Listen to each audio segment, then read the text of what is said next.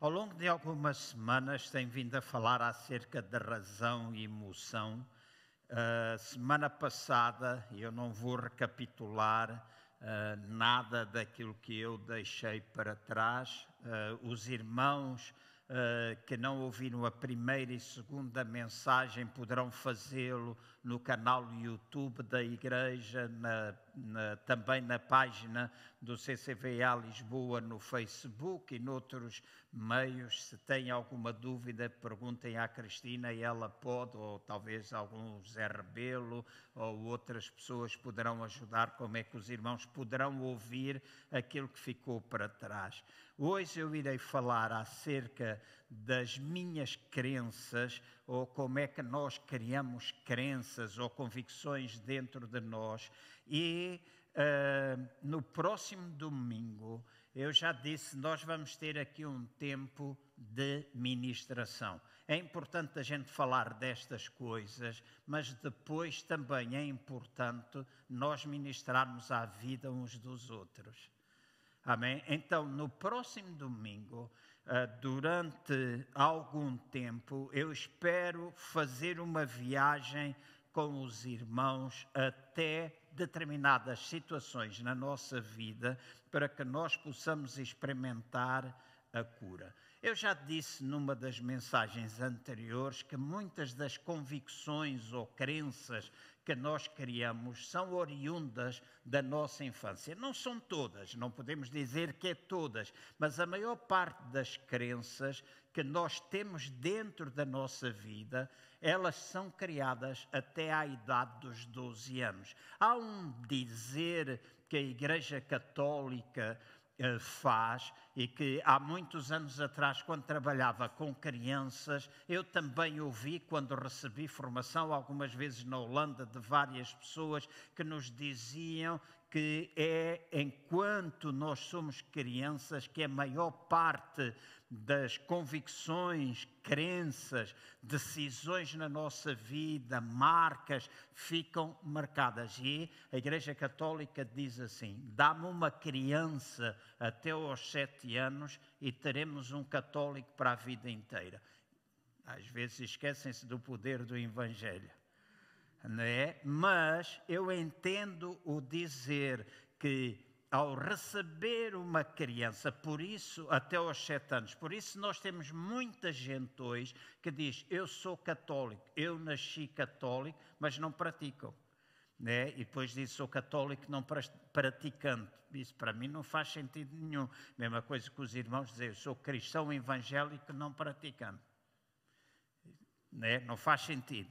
Mas esta é uma afirmação que eles fazem. Quando eu estudei com as crianças, eles diziam muitas vezes: escreve o nome de Jesus nas crianças enquanto eles são pequenos, e o nome de Jesus ficará lá sempre gravado. A palavra de Deus diz: ensina o menino do caminho em que deve andar, e enquanto envelhecer ou até envelhecer, jamais se esquecerá dele. Então, aqui está a chamar a minha e a vossa atenção para o facto de que aquilo que nós passamos aos nossos filhos enquanto crianças, bom ou mau, aquilo que eles observam ou não observam, vai marcar a vida deles. E no próximo domingo eu vou entregar uma folha aos irmãos. Eu já disse aos irmãos o seguinte: esta é a minha convicção plena. Se os irmãos estão aqui única e simplesmente para adquirir conhecimento, vocês não vão mudar.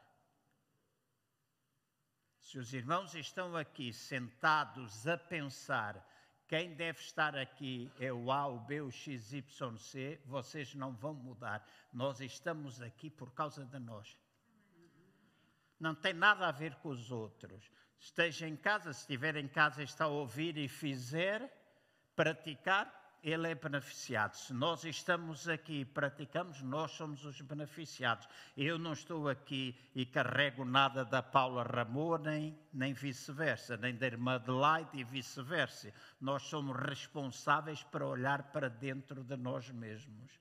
E já falei também que se nós estamos com este tipo de atitude aqui dentro, será muito difícil haver alterações. E ao longo da mensagem de hoje falarei de outros aspectos. Então, a razão por que nós estamos a falar de razão e emoção, e a semana passada nós percebemos que deve haver um equilíbrio entre o nosso lado racional e o nosso lado emocional. As pessoas às vezes dizem: Ah, eu ajo emocionalmente, quero agir de forma mais racional.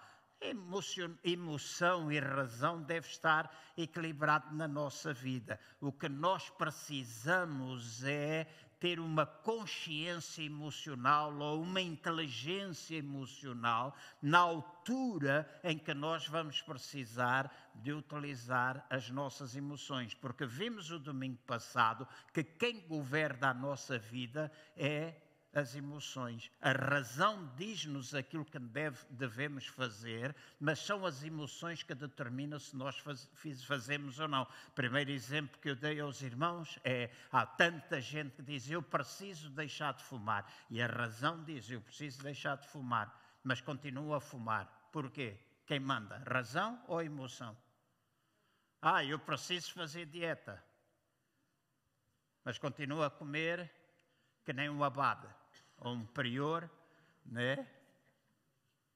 Quem é que manda? Emoção. Às vezes o descontrole na comida. Quem é que está a mandar? As emoções.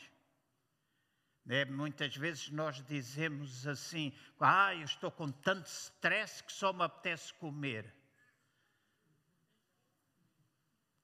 Stress tem a ver com o quê? Com razão ou com emoção? Então é a emoção que nos faz comer muito ou nos retira a fome, né? Porque às vezes o stress faz o inverso faz com que a gente não tenha vontade de comer. Então é a emoção que governa na nossa vida, é que ela que tem mais orientação naquilo que nós fazemos. E ao falarmos desta gestão que é necessária nós fazemos, nós precisamos entender um bocadinho o que é que se passa dentro de nós. Mais do que uma vez, eu conto experiências pessoais.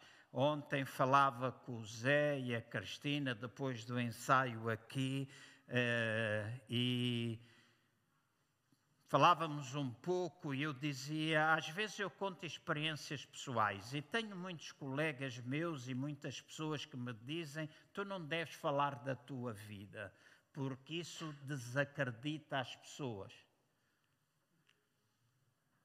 honestamente, eu tenho uma ideia totalmente diferente.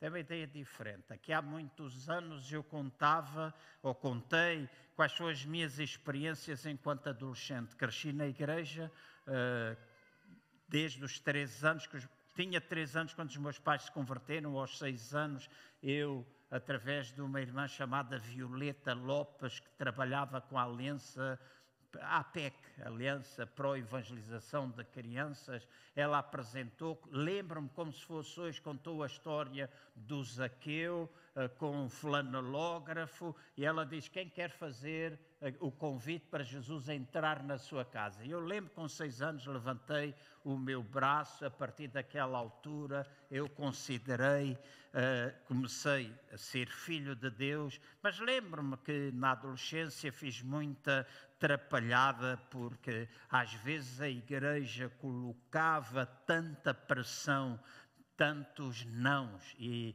às vezes nós crescemos na igreja sabendo mais os nãos do que os sims. E é uma coisa errada, é uma coisa errada, é uma coisa, mas nós crescemos assim. Então não podes isto, não podes aquilo, não podes aquilo outro, e a gente sabe todos os nãos e não sabe o que é que a gente pode fazer, nem tampouco aquilo que a gente tem. Então, quando o fruto é proibido, não é o que o ditado diz, acaba por ser mais apetecido. Então, ali, numa determinada altura, então já contei, alguns de vocês sabem, cheguei a namorar três moças ao mesmo tempo né? e conseguia. enganar, né? Uma só dizia, tu só queres namorar, né? Porque eu só quero dar-lhe beijos. Ela era portuguesa, ia a Angola de vez em quando, a filha do Miranda, filha do Miranda, ela ia lá, era boa zona como tudo. Eu tinha 14 ou 15 anos, tinha um borrachinho daqueles. Uma morava no sul de Angola, outra na cidade, que era sobrinho do pastor Alfredo Machado, porque eu tinha de ter a bênção do Papa. Né? Assim, então eu namorava com a, com a Zezinha, mora, namorava com a outra que já não consigo lembrar, era do lado sul de Angola que ainda é família do Paulo Faria da Figueira da Foz, e namorava com esta que era portuguesa e que ia lá só três meses, então eu tinha de aproveitar bem o tempo. Né? Então tinha, e fazia isso, e não, não me orgulho disso, de, quero fazer entender isso. Não me orgulho disso, porque muitas vezes eu entrava no elevador e tinha nojo de mim mesmo e apetecia bater na cara. Portanto, não me orgulho disso. Nada, não me orgulho nada disso. A única coisa que eu estou a dizer aos irmãos, isso fez parte da minha vida. E ao partilhar isso com pessoas que estão dentro da igreja e que passam pelos mesmos problemas, porque eu cresci dentro da igreja, era tão proibido, era proibido ir ao cinema. E de vez em quando eu ia ao cinema às escondidas. Gostava muito de ir ao estúdio, junto ao restaurador, à restauração, quando foi à Assembleia da República em Angola, porque ali passavam filmes uh, tipo Orson Welles. E alguns são capazes de lembrar dos filmes do Orson Welles. Então eu fugia às aulas, dava uma tanga à minha mãe, deixava de ir às aulas para todas as terças-feiras, no estúdio, eu ir ver os filmes do Orson Welles. E lembro-me de umas vezes ter ido ver o filme, e quando estava na fila para comprar bilhete, eu, meu, irmão e mais dois ou três, mas principalmente colegas, na outra fila para entrar na restauração, encontrei o Miranda, encontrei o Rui Reis, encontrei Creicação, encontrei uma série de gente, e eu disse, vai lá ter com o pessoal. E quando eles nos viram, ficaram assustados, porque tinham medo que se fosse dizer ao pastor, nós íamos ser todos disciplinados porque fomos ao cinema. E até que eu disse: é pá, não tenham medo, porque nós também estamos, só estamos para ir a outro. Né, não vamos ao mesmo, só estamos para ir, então ninguém vai fazer queixa de ninguém. Então, estas coisas não orgulham, mas contar as experiências ajuda aqueles que ainda hoje, sem debaixo do domínio total de Cristo, no sentido de que nós não fazemos por causa da obrigação, mas por causa do domínio de Cristo em nós, Todas as coisas nos são lícitas, mas nem todas as coisas nos convêm. Então, mas é um ato voluntário, então eu quero ajudar os irmãos. Ao contar experiências, e às vezes eu falo nisto, e se eu conto as da minha infância, eu não tenho falta de respeito pelos meus pais. Eu sempre os honrei e ainda hoje eu honro a minha mãe.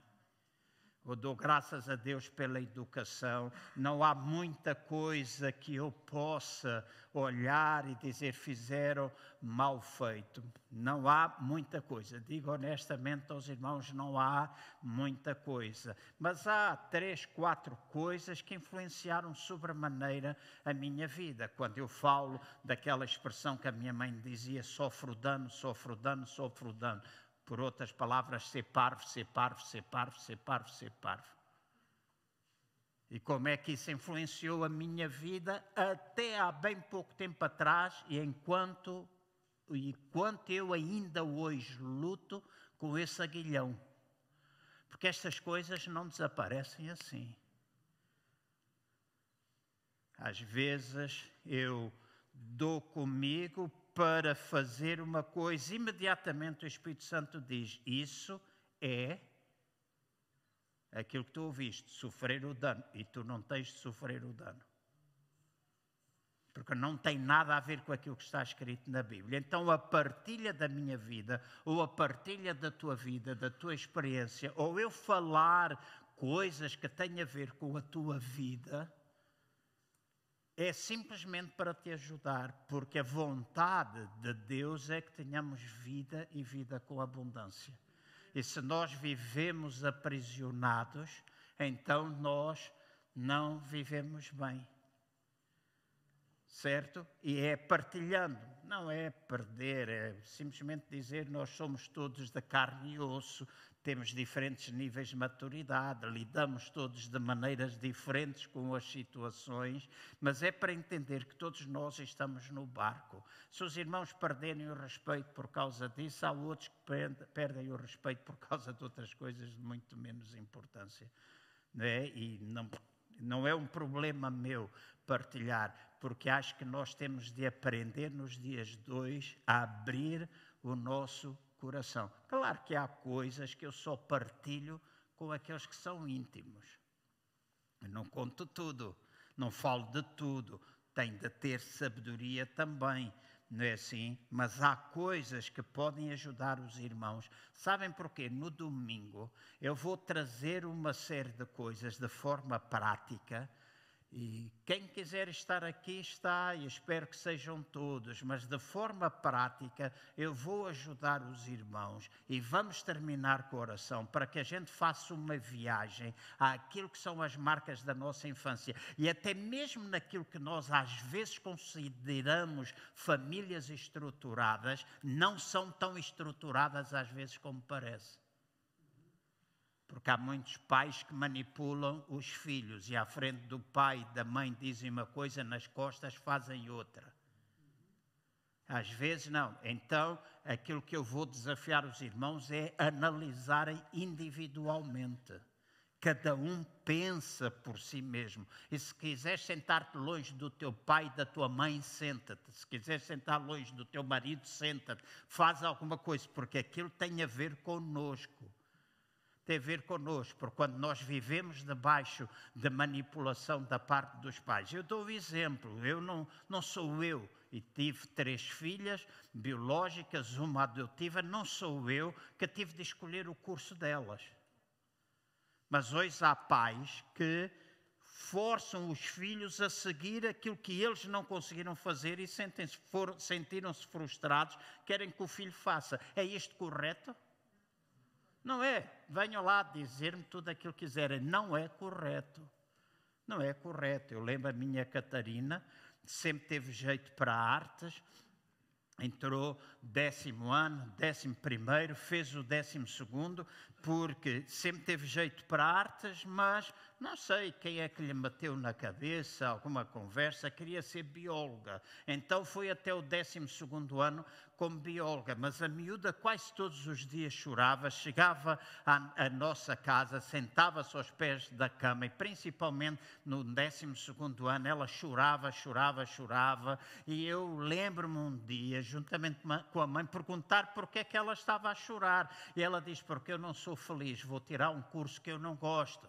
Cheguei à conclusão que eu não gosto. Eu disse: então qual é o problema? Pai, eu tenho medo que tu fiques zangado porque eu agora estou a fazer este curso e quero outro. Eu disse, filha, não fico zangado, eu quero que tu fiques feliz e faças aquilo que tu gostas. Vai lá à escola, vê se há equivalência. Se houver equivalência, és beneficiada. Se não houver equivalência, volta ao décimo ano. Tu és nova.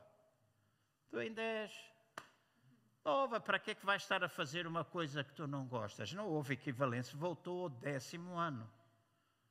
Né? Quando chegou ao décimo segundo, foi tirar três cursos práticos antes de entrar na universidade. A mesma conversa. Ah, agora eu devo ir para a universidade agora eu, ao fazer isto, eu trago despesa. Eu disse: não importa a despesa, nós pais preparamos os nossos filhos para o futuro, para os libertar e deixar ir. Porque é doentio quando um pai manobra o filho, mesmo no futuro, e já com filhos casados. E ainda há pais que fazem isso que manobram os seus filhos, manipulam, e às vezes porque ajudam. Então, quando tu manipulas o filho só porque dás dinheiro para ajudar a pagar a renda, estás a ser um manipulador. Isso chama-se manipulação. E manipulação é feitiçaria espiritual. É o que a Bíblia diz. É o que a Bíblia diz. Né? Na nossa cabeça pode ser mil e uma desculpa, mas a Bíblia chama a isso feitiçaria espiritual, toda a sorte de manipulação que nós podemos fazer uns com os outros. Então, temos de fazer alguma viagem para descobrir o que é que está dentro de nós. E dentro de nós há uma, dentro de nós há um diálogo permanente que nos ajuda na nossa tomada de decisões. E é este diálogo interno, escutem bem, é este diálogo interno, é esta voz interior que traz todas as crenças, que traz todos os valores que nós temos e que nos leva a agir de uma forma positiva ou nos leva a agir de uma forma negativa. E qual é este diálogo? Eu sei que os irmãos se vão identificar comigo e se pararem e pensarem um pouco à medida que eu estou a falar, o slide 2, há este diálogo. Qual é este diálogo? A primeira o primeiro diálogo, a primeira voz que todos nós temos dentro de cada um de nós é chamada a voz da consciência. Slide 2, se faz favor. A voz da consciência.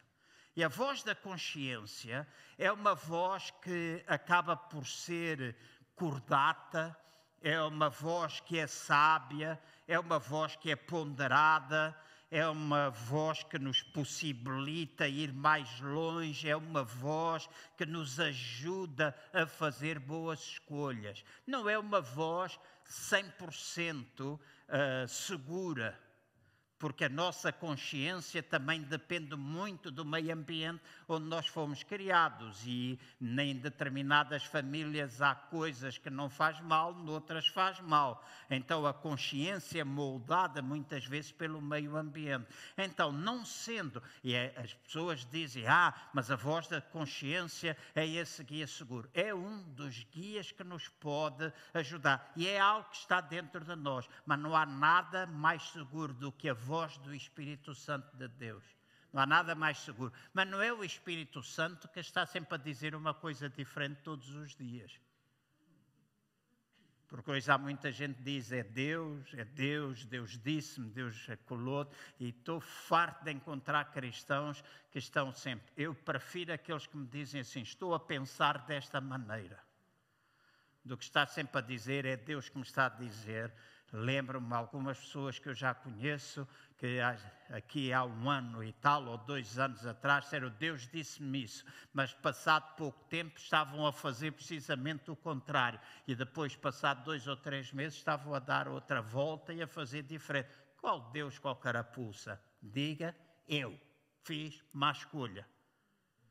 Então, a voz do Espírito Santo é seguro. A voz da consciência é essa voz cordata. E quando nós vamos fazer escolhas, quando nós vamos tomar decisões, a consciência ajuda-nos a ver o bem e o mal. E todos nós que estamos aqui, quando tomamos decisões erradas, e essa é uma coisa que eu tenho pedido a Deus muitas vezes, agora, mais do que nunca, quando é para tomar uma decisão, pensar e repensar o que, é que é, o que é que aquilo tem de implicação, porque nos vai ajudar muito e muitas vezes quando nós tomamos uh, decisões e elas acabam por não correr bem, se olharmos para o momento em que a tomamos, se calhar vamos chegar à conclusão que aquilo que a gente ouviu é contrário daquilo que a gente fez.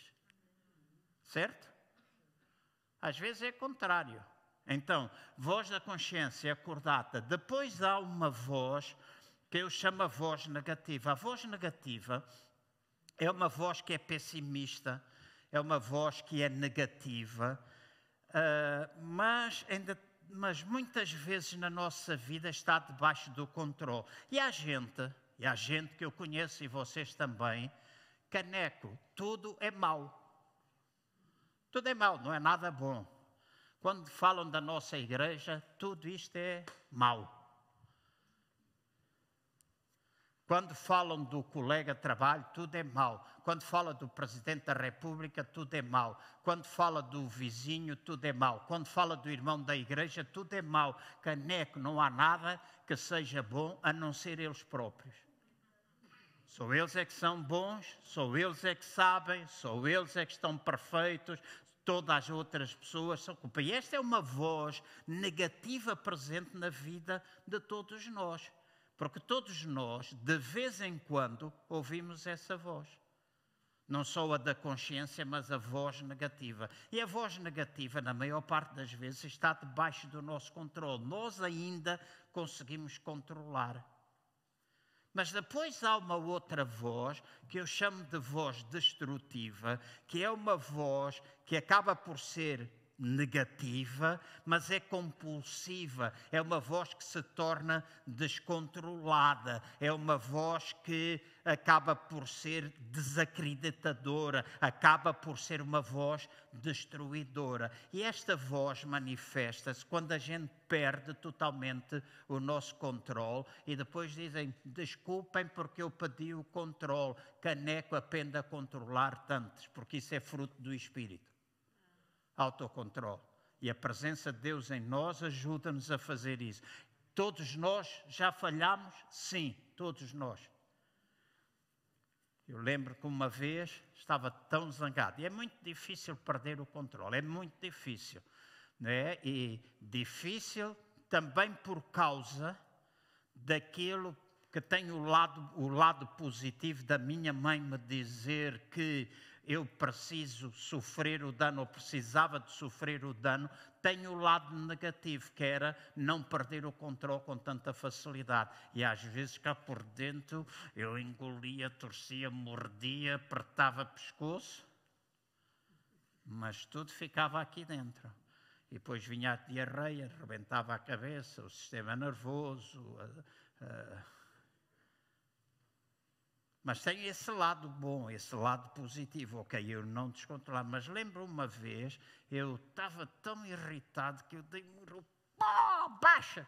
E quase que rachei a mão. Então, não venham dizer que nenhum de nós nunca perdeu o controle. Às vezes já me apeteceu perder já apeteceu partir mesas de vidro. Mas a gente tem de aprender a controlar mas é uma voz presente em todos nós, certo? Então, uma voz destrutiva que existe dentro de cada um. Então, estas vozes nós acabamos por expressar muitas vezes até através do nosso próprio olhar. Às vezes nós olhamos para as pessoas e nós conseguimos ver o que é que está dentro delas. Só pelo olhar. Os olhos falam. Certo? Os olhos muitas vezes falam. Então, em situações difíceis, situações negativas, vem esta voz das emoções negativas à nossa volta, situações, essas emoções negativas, ela aparece ou elas aparecem muitas vezes, estas emoções negativas, quando estamos a atravessar um problema, e muitas vezes, escutem bem o que eu vou dizer agora porque é importante. Muitas vezes estas emoções negativas acontecem quando nós fazemos uma visita às nossas memórias e nos lembramos de coisas que ficaram lá para trás. Há gente dentro das igrejas que foram abusadas sexualmente pelos pais foram abusados pelos tios, foram violentados por vizinhos. Há gente dentro das nossas igrejas que viram pessoas serem abusadas sexualmente e viram os pais não fazer nada. Eu conheci a esposa de um pastor há muitos anos atrás e ela dizia: Eu não consigo ter sexo com meu marido, eu odeio sexo, porque quando eu era criança vi uma mulher na nossa terra ser violada pelo homem. Eu ia com meu pai no carro, meu pai foi incapaz de parar e defender aquela mulher. Até o dia 2 eu não tenho vontade de fazer sexo. E a gente às vezes tem estas coisas dentro de nós, dentro das igrejas. Não vamos pensar lá fora, porque todos nós vimos lá de fora. O que é que é a igreja? São os chamados para fora do mundo. Somos nós. Carregamos os nossos problemas, as nossas dificuldades. A mesma coisa com drogas. Mesma coisa com outras situações. Conheço uma, tenho uma grande amiga minha que ela foi violentada pelo pai e pela mãe ao mesmo tempo, cristãos, aqui de Portugal. E ninguém acreditou, ninguém acreditava. O resultado foi obesidade extrema porque era comer, comer, comer, comer, fazer, culpar, e às vezes o excesso de comida era para preencher o vazio, porque quando ela falou isso com alguém, entre todas as pessoas que ela falou, sou eu e um outro amigo dela é que acreditámos na história dela. E até o dia 2 nós somos excelentes amigos. E não venham dizer que não era assim, porque ela teve de ser acompanhada durante anos por psicólogos e só agora é que ela está a libertar-se disso. Então, às vezes nós carregamos, não temos Cristo? Claro que temos Cristo. Claro que temos Cristo. Mas Cristo em nós ajuda-nos a alcançar esta vitória. Então, estas memórias negativas ou estas visitas às memórias de maus tratos, de abuso sexual, de violência, de abandono, ajuda muitas vezes a trazer ao de cima emoções negativas. Por isso, às vezes há um flash e de repente tu ficas triste. Há uma emoção que te assalta. E tu precisas perceber, e já disse a semana passada, é normal nós termos tristeza, é normal nós termos alegria, é normal a gente de vez em quando ficar com raiva.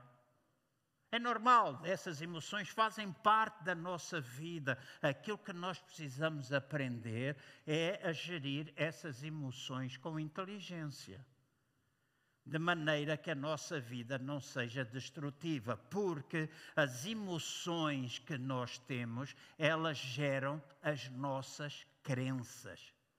E as nossas crenças é que determinam a maneira como a gente vive. Então, depois daquilo que é negativo, vem muitas vezes a destruição, aquela voz destrutiva. E a voz destrutiva, escutem meus irmãos e minhas irmãs, a voz destrutiva tem origem em duas coisas que todos nós temos. Se está aqui algum santarrão que tem aquela a auréola e as redes sociais têm um santo com uma auréola. E às vezes dentro das igrejas a gente tem santarrões de pau caranchoso. É só porque a gente não vai lá esmiuçar, mas quando o Espírito Santo esmiuça e a pessoa é honesta, vai ver que não é tão santarrão assim. Há duas coisas que fazem com que a destruição, a voz destrutiva, a voz destrutiva influencia a nossa vida. Mágoas e orgulho. Mágoas e orgulho. Deixa-me dizer, mágoas e orgulho são destruidoras na nossa vida e as mágoas na nossa vida podem causar muitas vezes destruição. Esta mágoa, esta dor é a emoção negativa mais forte que nós podemos ter na nossa vida. E a mágoa e o orgulho é uma tentativa de dominar a nossa vida. E eu e você já experimentamos isso. Quantas vezes eu já fiquei magoado, Caneco? Eu já ouvi coisas acerca de mim que nem nunca me passaram pela cabeça. E se calhar a mesma coisa contigo. Quando há muitos anos começamos, e nunca me esqueço da Operação Limpeza, Adelaide é capaz de olhar, crentes, Paula e alguns outros mais antigos, quando nós fizemos um fim de semana de libertação na vida da igreja, eu depois, porque na altura estava dentro de um determinado movimento que não acreditava na libertação, e quando falava libertação, eu não acredito que um crente pode ser possesso Deixo isso bem claro, mas acredito que um crente pode ser influenciado por espíritos malignos. E lembro-me de nós termos feito um dia de libertação. Talvez a forma como a gente fez não foi a mais correta. Eu, meu primo Carlitos, meu, o Tony Rocha, uh, o pastor Júlio César, creio que o meu irmão e o, pastor Leonídio. Éramos os seis meu primo Carlitos lá em cima do púlpito a ordenar e nós nas coxias. A única coisa que eu sei é que naquele dia tanta gente foi liberta. E ao ser liberta, muitas manifestações idênticas a pessoas possessas aconteceram. Mas eu não estou a dizer que as pessoas eram possessas. Mas eu lembro-me de depois ser chamado, foi feita uma convenção especial por causa de mim não é? Uma especial na charneca da Caparica, porque o João andava a ensinar, e eu nunca tinha ensinado isso, que os demónios nas pessoas habitavam nos braços e que habitavam aqui. Quando eu ouvi aquilo, eu fiquei magoada, apeteceu-me apertar pescoço, fui lá, disse que eu nunca disse aquilo, mas quando as pessoas às vezes lançam mentiras, há sempre meia dúzia de pacóvios ou, pacu, ou dúzia e meia que vão acreditar nessas coisas. E às vezes a mágoa vem, a gente fica magoado. E durante tempos eu fiquei magoado com aquilo, até que eu disse: não, eu não posso carregar mágoa, porque a mágoa e a dor é uma emoção muito forte. É uma emoção muito forte e a gente tem de aprender a lidar com ela o mais rápido que a gente puder. Mais rápido, demora tempo, às vezes demora, mas nós não podemos, nem mágoa, nem orgulho, nós pensarmos, nós somos os maiores, eu não erro, caneco. É uma coisa básica da vida cristã. Tu podes ter errado 10%, o outro marmães pode ter errado 90%. Trata dos teus 10 e deixa Deus cuidar dos 90. Não fiques à espera que eles tratem dos 90 para tu tratares dos teus 10. Trata dos teus 10% e tu desequilibras o prato da balança. Porque enquanto existir mágoa nos dois, a balança está igual para os dois. Porque isto não há pecadozinhos pequenos, pecadozinhos médios e pecadozinhos grandes. Então a mágoa, o orgulho é uma coisa destruidora quando nós achamos que não podemos. E deixem-me baixar ou tirar o meu chapéu e dizer isso. Dizer isso. Não é uma coisa fácil nós lidarmos. Não é fácil. Porque quando nós estamos tomados pela mágoa, quando estamos tomados pelo orgulho, nós dirigimos a culpa sempre aos outros. Nós falamos, nós escrevemos, nós murmuramos, nós infestamos A, o B, o X, Y, Z, nós infestamos. E agora vou dizer uma coisa que eu quero que vocês me ouçam muito bem. Vocês, deixem por assim, quanto maior for o orgulho e a mágoa na tua vida, maior será a voz destrutiva em ti. Volto a repetir, porque alguns não me ouviram. Quanto maior for a, o orgulho e a mágoa, mais forte será a voz, aquilo que vem dentro de nós. E volto outra vez a dizer: vocês não são assim por causa daquilo que vos aconteceu, vocês são assim por causa da voz. Aquilo que vos aconteceu foi a chama, mas o que vos tornou assim é a voz. É aquilo que vocês ouvem dentro de vocês. E aquela, aquele diálogo que nós mantemos com ela. Porque às vezes nós mantemos o diálogo com ela que a voz vem dizer: Vocês nunca ouviram? Vocês nunca ouviram? Estão a precisar de alguma reconstrução. Porque todos nós já ouvimos a voz. Então nós não somos assim por causa daquilo que aconteceu. Nós somos assim por causa da voz que nós ouvimos. A consciência, negativa ou destrutiva.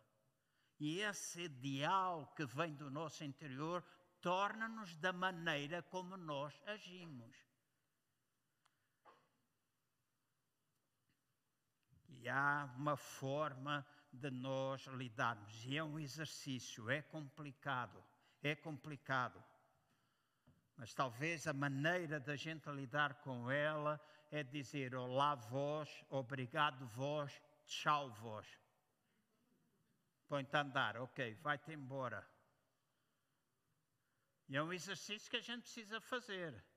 Acima de tudo, há um filme que eu vi aqui há dois anos atrás, que é o Convidado Indesejado. É uma banda desenhada, quatro minutos mais ou menos. Se os irmãos forem ao YouTube, poderão encontrar. É um filmezinho pequeno, tipo banda desenhada. O Convidado Indesejado. Procurem. É giro mostra como é que os pensamentos vêm e a maneira quando a gente como deve lidar. Enquanto a gente dá lugar aos pensamentos, enquanto a gente dá lugar à voz, enquanto a gente ouve a voz, a voz fica lá para nos chatear o tempo todo. A partir do momento em que a gente a despreza, acaba por ir embora. Por dizer, eu não consigo fazer morada aqui nesta pessoa. E é um trabalho fácil? Não, é um trabalho difícil. Demora dias, demora dias. Faz-te perder sono, faz-te perder o sono. Faz-te chorar, faz-te chorar de vez em quando. Mas é quando tu choras, quando tu és honesto na presença de Deus e te deitas e dizes: Deus, eu não consigo por mim mesmo, eu entrego a ti toma lá esta situação, faz isto. A paz de Deus que excede todo o nosso entendimento toma conta do nosso coração. E esta voz ataca quando se passa por um processo de divórcio, quando há uma traição, quando há um problema grave, quando alguém faz acusações contra nós. Esta voz aparece sempre para falar. E é nessa altura que nós temos de dizer: Deus, eu não consigo. E agora acrescento uma coisa que eu disse no princípio. E quando a gente não consegue, quando a gente não consegue, faz isso a Deus. Olá, vós, obrigado. Estás a falar, obrigado. Mas eu digo-te a Deus, vai-te embora. E quando isto por si só não é suficiente, há uma coisa que é extremamente poderosa e que todos nós sabemos e que está escrito na palavra de Deus. Oração da concordância. É uma arma poderosa nas nossas mãos. Basta encontrar alguém que sobre aquela coisa concorde conosco num nível. E eu não estou a falar de coisas estúpidas, estou a falar de nós olharmos para aquilo que a Bíblia diz. Quando dois concordam e oram, Deus faz aquilo que tu não és capaz. Deus faz aquilo que tu não és capaz. Então, quando tu reconheces a tua incapacidade, nem sempre é sinal de fraqueza, é sinal de sabedoria. E é sinal de que Deus está interessado a ajudar. Eu e tu temos de tratar desta forma. E se há esta voz destrutiva, também há uma voz espiritual que é construtiva. E a voz espiritual construtiva diz: Amarás o teu próximo como tu amas a ti mesmo. Amarás ao Senhor teu Deus, deixa-me dizer o versículo: amarás ao Senhor teu Deus, amarás o teu próximo como tu amas a ti mesmo. Quem é o teu próximo? A gente às vezes eh, cita este versículo e diz: Quem é? Quem é o meu próximo? O teu próximo é o teu pai, o teu próximo é a tua mãe, o teu próximo é esse irmãozinho que está aí ao lado de ti, teu próximo é aquele irmão que está lá no fundo e que tu dizes, eu não consigo olhar para a cara dele. Esse é teu próximo, é o teu tio, a tua tia, é tua irmã, é tua filha, é tua mãe. Esses são os teus próximos, são os teus colegas de trabalho. Amarás ao teu próximo como tu te amas a ti mesmo. Então, nós não podemos ter um evangelho separado daquilo que é a palavra de Deus. A gente pode criá-lo. Dentro das igrejas, a gente pode criar o nosso próprio evangelho. O evangelho que a gente cria, mas o evangelho puro e duro é isto: ama o teu próximo como tu te amas a ti mesmo. Temos dor, é verdade, nós temos dor. Há, há pessoas com quem nós nunca vamos construir nada juntos. Mas eu não posso dizer se me chateei com a Paula, e desculpa, estás aqui mesmo à minha frente, se eu me chateei com a Paula, eu não posso dizer, eu não consigo olhar para a tua cara. Eu não posso dizer isso. Biblicamente não é correto. Eu posso não construir nada com ela, ela pode me ter feito coisas erradas, mas eu tenho de lidar com a mágoa no meu coração para que eu possa estar bem, mesmo que eu não construa nada com ela. E há pessoas com quem eu não construo, nem quero construir. A menos que elas mudem. A menos que elas mudem. Agora eu conheço tanta gente que é tóxica. Eu fujo deles. É errado biblicamente? Não. Se ele não te ouve, é o que a Bíblia diz. Se não vos ouvir, sacode lá o pó dos sapatos, vai embora, vai para o outro lado onde te ouve, ouçam. Então, Jesus ensina-nos a ter comportamentos, mas não diz que tu deixas de amar aquela pessoa, diz para tu amares até o teu próprio inimigo. E amar os nossos inimigos é complicado. Mas lá no Sermão do Monte diz que se a gente não amar, e o amar não é andar com eles ao colinho, não é andar a suportar as coisas todas. Amar é uma atitude do nosso coração. A emoção mais forte é a emoção do amor. É com a emoção do amor que nós destruímos as emoções negativas. Não suspeitamos mal, não julgamos, não fazemos. Essa é a nossa parte. Depois deixa o resto com Deus. Então, na nossa vida, há estas vozes, há as emoções, há a razão. A razão diz-nos precisamente o contrário. Mas quando olhamos para a Bíblia, é assim que nós vivemos. Quem é que é culpado destas coisas? Simplesmente o facto de se ter comido da árvore do conhecimento do bem e do mal. É o fruto do conhecimento do bem e do mal que planeou todas estas coisas. Deus disse: come da árvore da vida, come da árvore dos frutos, não comas da árvore do conhecimento do bem e do mal. E o problema da igreja hoje, o nosso problema enquanto pessoas, é que ainda hoje escolhemos, em vez de comer da árvore da vida, nós escolhemos comer da árvore do conhecimento do bem e do mal. Por isso, ainda hoje, nos classificamos: este é bom, este não é bom, este presta, aquele não presta, este vale, aquele não vale, e essa é a maneira como, de uma forma carnal, de uma forma insensata, nos classificamos uns aos outros, quando aquilo que nós temos de fazer é olhar uns para os outros debaixo do amor. Cada um julga-se a si mesmo e olhe para o seu irmão como superior a si mesmo. Não é o que está escrito? Então, se é o que está escrito, é para isso que eu e vocês temos de caminhar. É para isso que eu e vocês temos de caminhar. Então, o que é que a tua voz interior te tem dito? Eu pedi, escrevi lá, disse no grupo, a Cristina pôs também no grupo. No próximo domingo tragam aquela folha da dor que vos dei no primeiro domingo. A folha da dor. Aquilo é para a gente escrever, não é para ficar em casa. Mas o que é que essa voz negativa te tem dito? Que tu não, mereces, que tu não és respeitado, que tu não és amado, que tu não fazes coisas boas, que as pessoas não te reconhecem, vícios, maus tratos. O que é que a voz negativa tem andado a falar contigo? Como é que ela tem programado a tua mente? Escuta bem o que eu vou dizer. A programação que tu colocas na tua mente vai determinar a aprendizagem que tu vais adquirir, e consoante a tua aprendizagem, tu vais ter comportamentos, tu vais ter atitudes que podem ser construtivas ou destrutivas. Tudo depende daquilo que é nossa mente. E daqui a dois domingos, talvez, uh, no domingo próximo é 10, talvez no domingo 17, eu falarei um pouquinho sobre isso. Como é que a gente cria as coisas?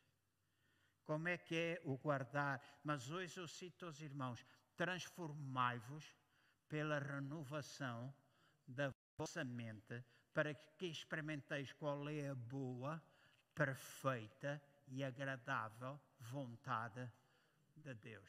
Nós todos citamos o versículo, mas escolhemos continuar a pensar da maneira como a gente pensa. Diz assim: Ele está a falar para mim. Falar em voz alta, está a falar para mim. Nós escolhemos muitas vezes continuar nos nossos raciocínios, nas nossas imaginações, nos castelos que a gente tem e faz, quando na realidade aquilo que temos. E como é que nós transformamos a nossa mente? Pela palavra de Deus. Isto é velho, é antigo, muitos de vocês sabem. É a palavra de Deus com os seus pensamentos, com os seus valores, com os seus ensinamentos que nos ajuda a mudar. E isto é preciso coragem. Temos de ter coragem para fazer isso. E eu disse isso há duas semanas e próximo domingo falarei um pouquinho sobre isso, a coragem que nós precisamos ter. E a coragem não tem a ver com tu andares em frente a todas as pessoas. A maior coragem que tu podes ter é quando tu ficas sozinha.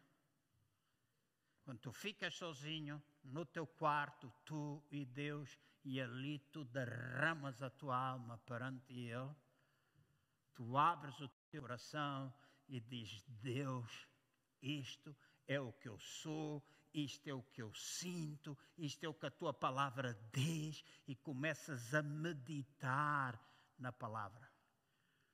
O Vasco, ele está, vai entrar na universidade em Vila do Conde. Sexta-feira tivemos de ir à procura do quarto.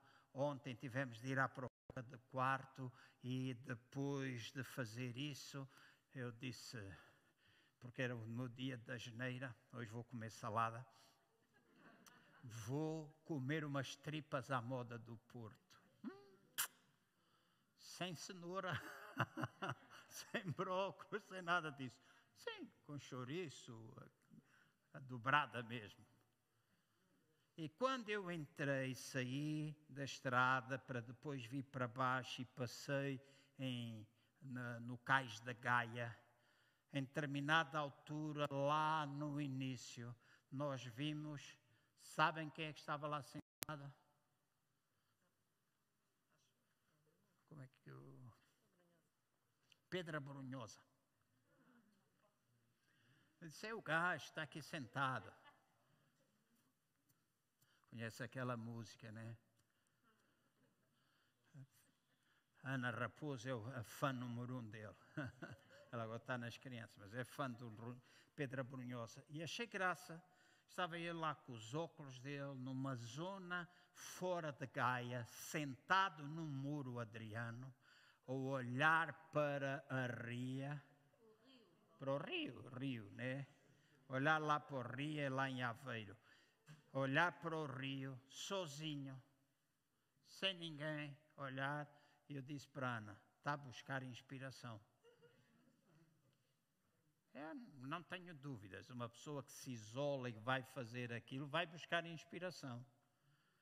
E eu disse: qualquer dia temos uma música do outro lado do Rio da Gaia, do Rio, porque muitas das músicas dele mensagens do Porto, coisas que ele observa, etc. Da mesma maneira, nós precisamos na nossa vida ter esses tempos de isolamento, de manhã à noite, durante a noite, nós isolarmos, e se calhar até ir para junto ao mar,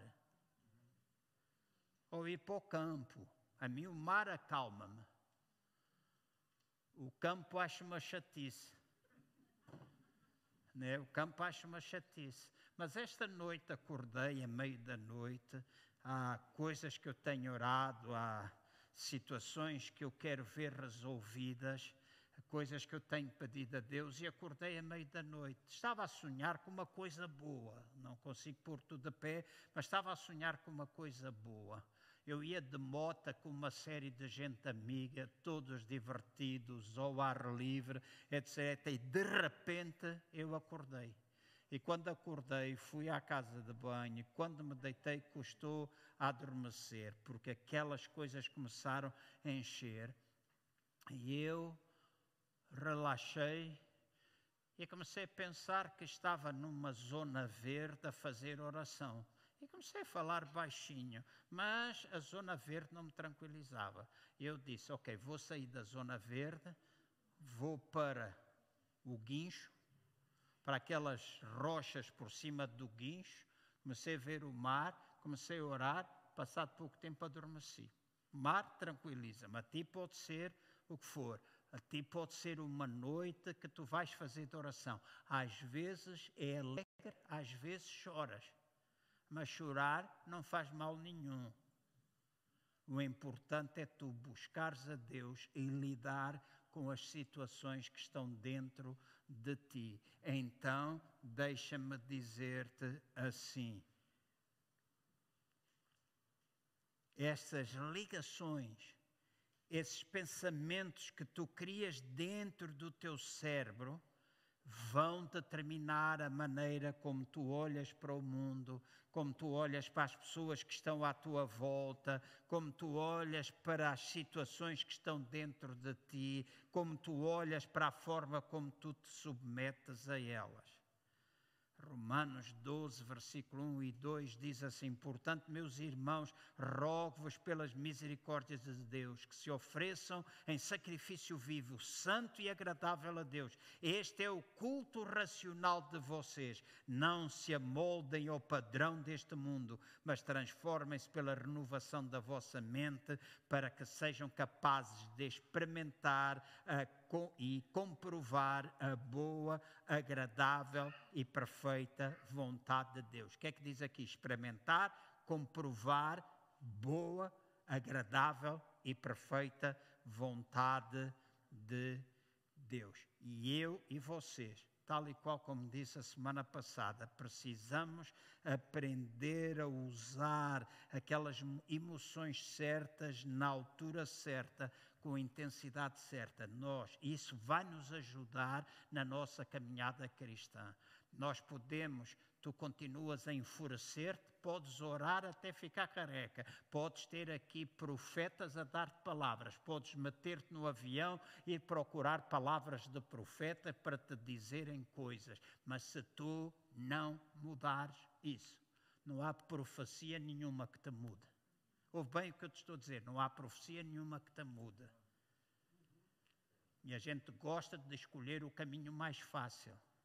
Ah, deixa-me ir ao culto, vai estar cá o apóstolo Ted Danson. Ele de vez em quando dá umas profecias. Ele fala para a nossa vida. Vem lá ouvir as profecias, mas todas as profecias, e vocês ouvirem o que ele diz, muitas vezes aquilo que ele fala tem sempre um se antes. Ele encoraja, ele dá-te a palavra, Ele dá-te as ferramentas, mas somos nós que temos de fazer. Então, parar para nós lidarmos com estas situações.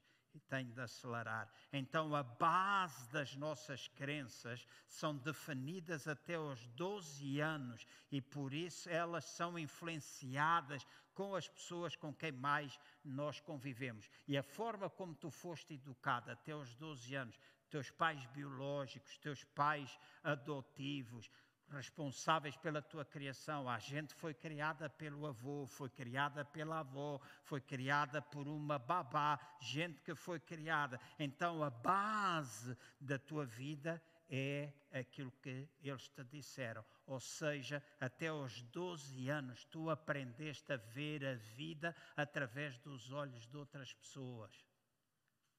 Certo? Era aquilo que eles diziam. Primeira vez que eu fui ver um filme que era o Ben-Hur. O primeiro filme que eu vi, Ben-Hur.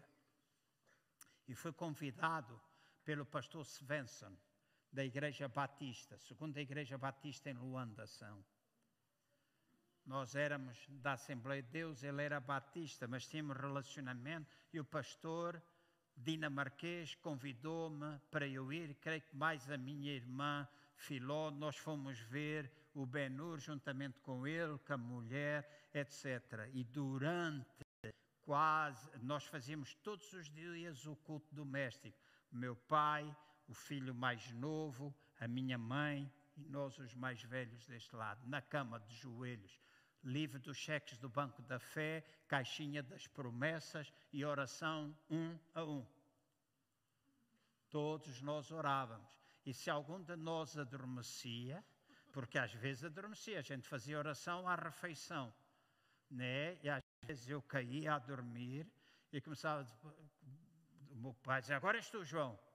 E eu acordava, obrigado Deus por esta refeição que tu me estás a dar. Carolo a seguir, agora não estás à mesa, tu estás, estás a dormir e ficava zangado. Essa era a maneira. Mas eu fui, e naqueles cultos domésticos, durante meses, ouçam bem, durante meses, eu ouvi a minha mãe orar a pedir perdão a Deus por nós termos ido ao cinema ver o Ben-Hur. Hoje eu rio-me, hoje nós rimos, mas isto não tem graça. Isto não tem graça nenhuma, porque é demasiado destrutivo para ser verdade. E muitos de nós que estamos aqui fomos criados com esse tipo de coisas. E hoje há muitos que são criados com outro tipo de coisas, que vale tudo até arrancar olhos, e não vale tudo até arrancar olhos. Há a graça, a graça é um poder que te capacita. Então, estas formas de educação na igreja, as pessoas que nos influenciaram, vão ser. Então, se tu foste, vão determinar a maneira, se tu foste criado por, com pessoas pessimistas, com pessoas infelizes, com pessoas inseguras, pessoas rancorosas, pessoas raivosas, é bem provável que tu vais pensar, sentir e comportar-te da mesma maneira maneira. Pessoas que olhavam sempre para o lado negativo. Se foste criado num outro ambiente de amor, de prosperidade, de esperança, pacificador, respeitador, acolhedor, então tu vais desenvolver a tua vida dessa maneira. E eu dou graças a Deus pelos muitos princípios que os meus pais me deram e me ensinaram a respeitar as pessoas. E ainda hoje eu respeito as pessoas. E não digo isso com vaidade, eu respeito pessoas, desde o mais alto ao mais pequeno. Porque o meu pai me ensinou assim: respeitar, amar, não ser rancoroso, etc. Há princípios que na minha família existiam, que ainda hoje persistem na nossa vida. Então, de uma maneira ou de outra, nós somos influenciados no nosso, no nosso futuro. Eu vou ficar aqui para concluir, para não andar. Então, o progresso, o processo de reprogramar as nossas crenças acontece por meio da repetição ou acontecimentos que têm uma forte, um forte impacto emocional na nossa vida. E com isto eu vou mesmo ou estou mesmo quase, quase, quase a terminar. Aquilo que tu repetes muitas vezes vai determinar a maneira como tu vives, Sónia. Aquelas coisas que têm um impacto emocional na tua vida quando tu és pequena vão determinar muito da maneira como a gente vive hoje. Com seis anos de idade, 1961, na altura que começou a guerra em Angola e começaram a existir pela UPA os primeiros ataques lá no IJ e aquela região. Naquela altura, com seis anos de idade, a minha mãe, carregada de boas intenções, levou-me a mim. Não me esqueço, seis anos, eu fui para o Hospital Santa Maria, Hospital Militar, e fui ver crianças sem braços, crianças sem pernas, crianças todas enfaixadas com ligaduras. E a minha mãe levava-nos lá para dizer: nós temos que ter pena das crianças. Mas aquilo foi de um impacto emocional destruidor na minha vida.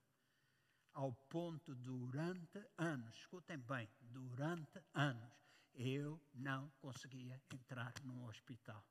E nunca me esqueço, Cristina, a primeira vez que eu entrei no hospital de Vila Franca de Xira, com problema do coração, eu toda a noite eu gemia, toda a noite não pregava, deram-me comprimido para dormir e eu não conseguia, porque eu só pensava, ouvia aqueles gritos das pessoas, os velhos bêbados que vão para lá, que dizem que não bebem, lá no CI, e aquilo era uma dor. E ainda hoje eu lembro, ainda hoje eu lembro. Estou a falar aos irmãos, conseguem vir, hoje já não tem esse impacto. Mas foi destruidor na minha vida quando eu vi uma senhora ser atropelada na rua Luís Camões, que ia para o mercado do Quinaxix, e a perna dela ficar que nem um harmônio. Eu fiquei aterrorizado. Nunca me esqueço quando eu ia aqui perto Benfica do Ribatejo, avô, avó, duas crianças atrás, um gajo embriagado com. Pararam de medir aos 2,4 ele ia com mais de 2,4, pararam, disseram não é preciso mais, sem carta de condução, bateu naquele Rover 414. Ainda hoje me lembro. E o caminhão entrou pela testa do avô, ele morreu instantaneamente, a avó, as duas crianças lá atrás, ainda hoje. Porque eu vinha atrás daquele carro, parei, e ainda hoje eu me lembro o, o grito daquelas crianças. França, tantas coisas que eu vi, têm um impacto emocional destruidor muitas vezes na nossa vida. E nós, para curarmos isso, temos muitas vezes de ir fazer uma visita a essas emoções e trocar aquelas crenças por algumas outras, de maneira que a gente possa viver livre. Hoje eu lembro, não me afeta, embora faz-me sensível. Permaneço sensível. Então há necessidade de nós termos coragem para muitas vezes nós irmos lá. E há gente que foi abusada pelo pai, há gente que foi abusada pela mãe, gente que foi abusada pelo tio, essas coisas, gente que foi maltratada. Então, essas coisas nós precisamos lidar com todas elas. Precisamos. Se tu tiveste uma infância de limitação, onde dizemos nós não podemos, não sei quem é que me dizia ontem, já não me lembro, o que foi a irmã Adelaide, né, que foi criada ontem, hoje, já foi ontem, que foi criado na família e a ela calhava, era uma sardinha para uma mão cheia de gente, três sardinhas para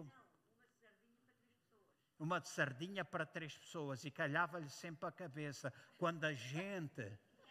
Verdade, é para chupar, é para chupar. Né, assim, e em Angola, no outro dia fui almoçar com o Francisco, ele convidou-me no dia que ele esteve aqui, disse, pastor, venha almoçar comigo. Nós fomos comprar e ele mandou vir um, um, uh, um robalo daqueles do mar, era grandinho, que era para nós os três, as filhas comeram bife e quando ele serve, ele disse: Eu vou servir o pastor. E ele corta a cabeça e mete a cabeça no meu prato. E eu olhei para aquilo e disse: Oh, caraças. E a mulher disse: Estás a dar a cabeça ao pastor? E ele disse-me aquilo que faz parte da nossa cultura angolana. A cabeça é para aqueles a quem nós mais honramos e eu trocava a minha honra pelo rabo. Da... trocava a minha honra pelo rabo do robalo. e lá fiquei eu a comer aquilo, a pôr as coisas. E até que a mulher disse: O pastor não come tão bem assim, não está a comer tão bem a cabeça. E ele disse: ah, O pastor devia ter dito. E eu disse: Mas tu disseste que era honra para mim. Então eu aceitei, porque ele chupa tudo. Faz lembrar o meu pai, os ossos, as espinhas, tudo. Uma cabeça enorme. O pai do Jorge era a mesma coisa, não era? chupar os ossos, os olhos, tudo comiam aquela brincadeira toda. Vejo lá em Angola, pego na coisa. Né? E eu.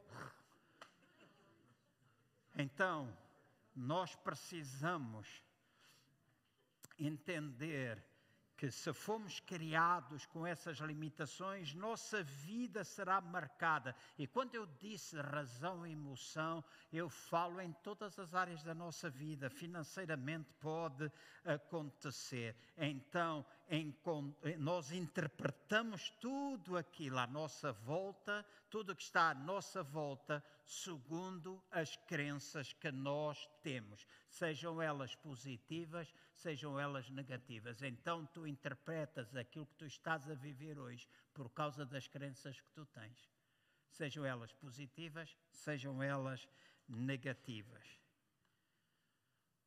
E concluo mesmo as três crenças mais debilitantes na vida de uma pessoa. As três convicções mais debilitantes na vida de uma pessoa é: eu não sou suficientemente bom, eu não sou capaz de fazer isso, eu não mereço ter isso. Eu não sou capaz de fazer, eu não sou suficientemente bom para fazer, eu não mereço ter isso. Vocês estão diante de uma pessoa, foi pastor, CVA, presidente da Aliança Evangélica, convidado várias vezes para as festas do Presidente da República no dia 5 de outubro, para várias vezes quando o chanceler vinha cá a Portugal Mafra, lá no convento de Mafra e em muitos outros lugares, festas, jantares, tinha uma regra de etiqueta e eu podia, tinha de só ter um fato preto e algumas vezes dava de grilo, não tinha nenhum, mas bastava ir de fato preto e um laço e eu nunca fui a nenhuma dessas festas. Hoje arrependo-me com todos os dentes que eu tenho na boca e alguns são emprestados. São emprestados? Não, eu paguei. Mas eu nunca fui. Sabem porquê? Porque interiormente eu dizia: eu não mereço. Eu não mereço. Eu não sou capaz de estar no meio desta gente. Por causa de duas frases na minha infância. Eu não mereço. E era provavelmente aquilo que a maior parte de nós desejaria ter, mas eu nunca fui. Então, há alturas na nossa vida que nós precisamos parar e lidar com estas coisas. E, no entanto, eu lembro no início do ministério, tanta palavra profética que foi dito que eu que seria levado a estes lugares e eu lembrava-me do que eu tinha ouvido, mas na altura, na hora da verdade, três crenças debilitantes impediam-me de fazer aquilo que eu deveria ter feito. E manifesta-se muitas maneiras e eu não vou contar a história mais nenhuma. Agora, qual é a crença que tu deves ter na tua vida? Merecimento, capacidade e identidade. Essas são as três crenças principais: merecimento, a capacidade e a identidade. Merecimento vai gerar atitudes, a capacidade vai gerar atitudes, a identidade gera comportamentos, atitudes, o merecimento gera o ter, a capacidade gera o fazer, o ser gera o, a identidade gera o ser. Mas a nossa inteligência emocional no mundo lá fora focam-se todos no ter e medimos as pessoas por aquilo que têm. É assim que o mundo vê as coisas. Mas, biblicamente, a maneira da gente ver é aquilo que nós somos A seguir ao que nós somos é o que nós fazemos e a seguir é o que nós temos. E eu termino com esta última frase, peço que coloquem, se faz favor, uma frase que Bob Nichols disse há muitos anos e nunca mais me esqueço: Tu és o que és por causa daquilo que tu fazes, ou fazes o que fazes por causa daquilo que tu és. Vai para casa a pensar nisso. Tu és o que és por causa daquilo que tu fazes, ou fazes o que fazes por causa daquilo que tu és, ou por outras palavras. O que é que é mais importante para ti? A identidade ou a capacidade e o merecimento? Porque quando tu fazes, tu tens. Mas na realidade, aquilo que é o mais importante é quando eu sou, eu vou perceber que eu tenho capacidade, porque o grande eu sou me capacita a mim e a vocês. E quando nós somos e temos a capacidade de Deus, então nós somos capazes de ter também. E olhamos para aquilo que a gente tem, não como troféus, mas algo que Deus nos abençoa para nós podermos ser canais de bênção. Há gente hoje que fala contra o dinheiro fala contra isso, mas deixa-me dizer: não há mal nenhum em tu teres dinheiro. É mal se ele se torna o teu Senhor. Mas já pensaste quanto tu podes fazer se tiveres dinheiro, mas se calhar é a crença limitante que tu tens na tua vida por causa da tua infância que te leva a olhar para o dinheiro da maneira como tu olhas. Porque se tu tiveres muito e fores, tu vais abençoar. Vais ser generoso, vais ser um, doador, dador, tu vais abençoar, tu vais semear, tu vais saber ganhar dinheiro para ter mais. Não é corrida atrás do dinheiro, nós corremos atrás de Deus, Ele nos abençoa e nós podemos abençoar a vida de outras pessoas. Quanto é que a igreja não beneficiaria com isso? Quantas pessoas à nossa volta não beneficiariam com isso? perceber a nossa identidade. Vamos ficar de pé. Obrigado pela vossa paciência. Desculpa, Cristina e Zé, ficamos mesmo no limite. Uma hora e tal, né? Foi menos um bocadinho que a semana passada. Mas.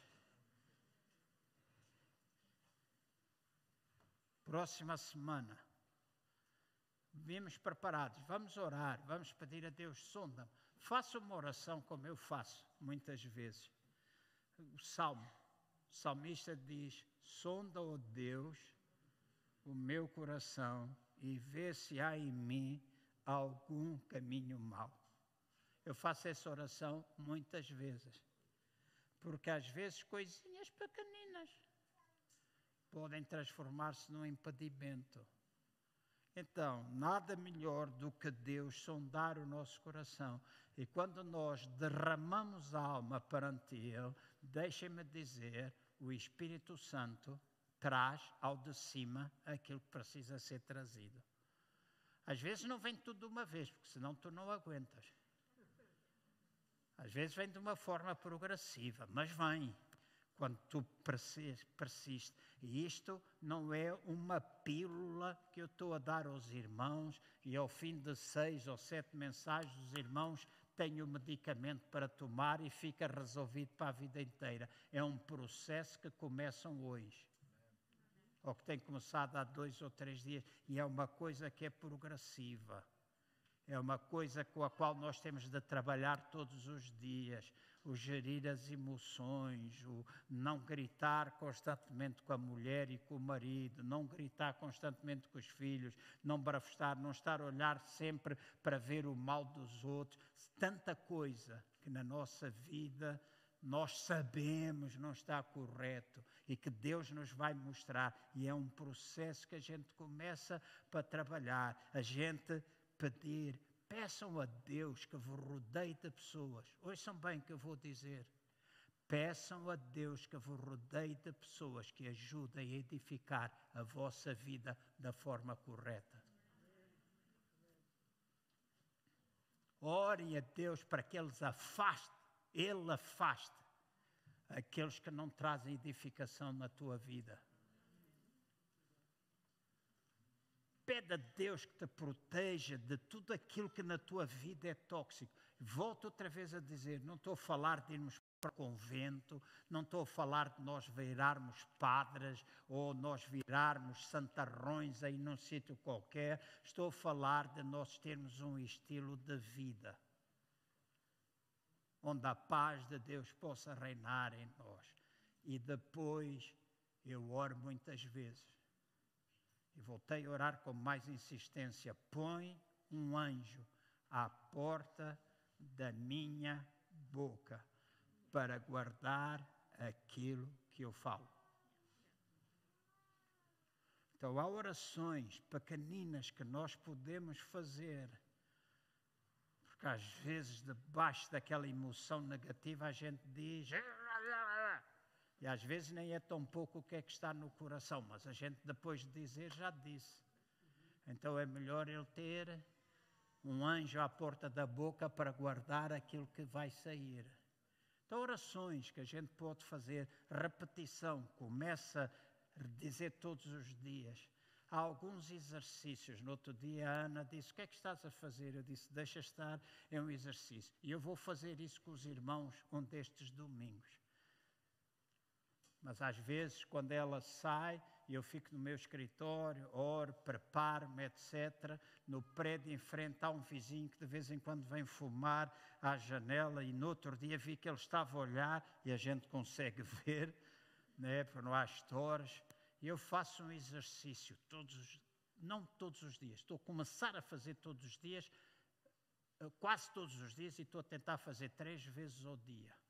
Eu depois vou ensinar-vos e muda totalmente a minha postura naqueles momentos em que eu estou triste, nos momentos em que eu estou abatido, nos momentos em que eu estou desiludido, nos momentos que eu estou desencorajado, aquele exercício muda completamente a minha postura e tem simplesmente com lidar com as minhas emoções. E a gente vai fazê-lo aqui e vamos fazer o negativo e o positivo. E vocês depois vão me dizer se funciona ou não funciona. E usamos a palavra de Deus. Eu uso a palavra de Deus. Amém? Usa a palavra de Deus. Utilizamos a palavra. Essa coisa de nós confessarmos, meditarmos na palavra, não é uma coisa antiga. É uma coisa que nós precisamos voltar a pôr em prática hoje ter cuidado com a nossa palavra. Já ensinamos há 20 e tal anos atrás, mas a igreja tem vindo a perder isso. Por isso há muita gente hoje que vive de uma maneira tão descontrolada, tão errada, quando nós todos precisamos voltar, talvez, àquilo que é básico. Esta igreja precisa, nós precisamos, os que estão em casa, os que estamos aqui, para que nós possamos ser influência. Podem chamar-te maluco, podem chamar o que quiserem, não tem a ver com confissão positiva ou positivismo, simplesmente tem a ver com tu acreditares que a palavra de Deus é poderosa, ela é capaz, ela é eficaz para mudar crenças, destruir memórias antigas. O teu futuro pode apagar o teu passado só porque tu mudas as memórias, tu mudas as crenças, tu mudas o que está dentro. E é uma guerra, é uma luta. E há irmãos aqui que têm lutas. Há irmãos aqui que estão a passar essa dificuldade. Há irmãos que têm pedido oração, tenho orado por eles na casa, sempre que posso eu oro, às vezes oro aos telefones, pelo telefone, que é uma boa maneira de orar também, e Deus responde pela linha do telefone, né? Deus também responda. Né? Mas essas coisas vão nos ajudar, a mim e a vocês, a voltar outra vez, a levantar. Eu pedi a Ana, escutem bem, eu pedi a Ana uma coisa prática, bem prática. Porque às vezes, quando eu estou triste, quando há desilusão, quando há um problema, Eu tenho a tendência, a tendência de quando vou tomar banho ou quando estou em casa, às vezes eu ponho-me assim.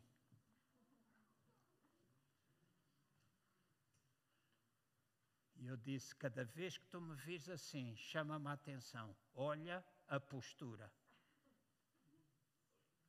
Tão simples como isso. Olha a postura. E naquele momento, endireita as costas, olha em frente, experimenta fazer isso na tua casa e vai ver como um simples gesto como este muda muita coisa no teu interior. Porque quando a gente está assim, estamos a falar que estamos abatidos, que estamos destroçados, que estamos debaixo da aflição. Quando a gente está assim e olha para as pessoas assim, até dentro a gente pode estar a ter uma luta, mas quem olha diz: epá, este gajo sabe quem ele é. Este tipo sabe o que é que tem. E eles ficam com medo e a gente. E muda a nossa postura interior, nossa postura. E se tu juntas a isso a palavra de Deus, amém? Eu tinha um versículo, mas vamos terminar. Levantemos as nossas mãos agora e eu vou pedir que o irmão ore. Mão levantada, mão baixa, como o irmão quiser. Vou simplesmente convidar os irmãos a orar, a pedir a Deus que a palavra de Deus, que é o que os irmãos estão a ouvir de forma simples, prática, possa ser interiorizado por vocês, para que vocês possam ser mudados e possam, perante a vida, agir de forma inteligente teu temperamento é o teu temperamento, a tua personalidade é o teu, a tua personalidade, o teu caráter sempre pode mudar. Né? O caráter de Deus muda. A personalidade, Ele respeita como tu és, mas é sábio quando a gente, numa determinada situação, usa a emoção que é certa e não a errada. E às vezes apetece.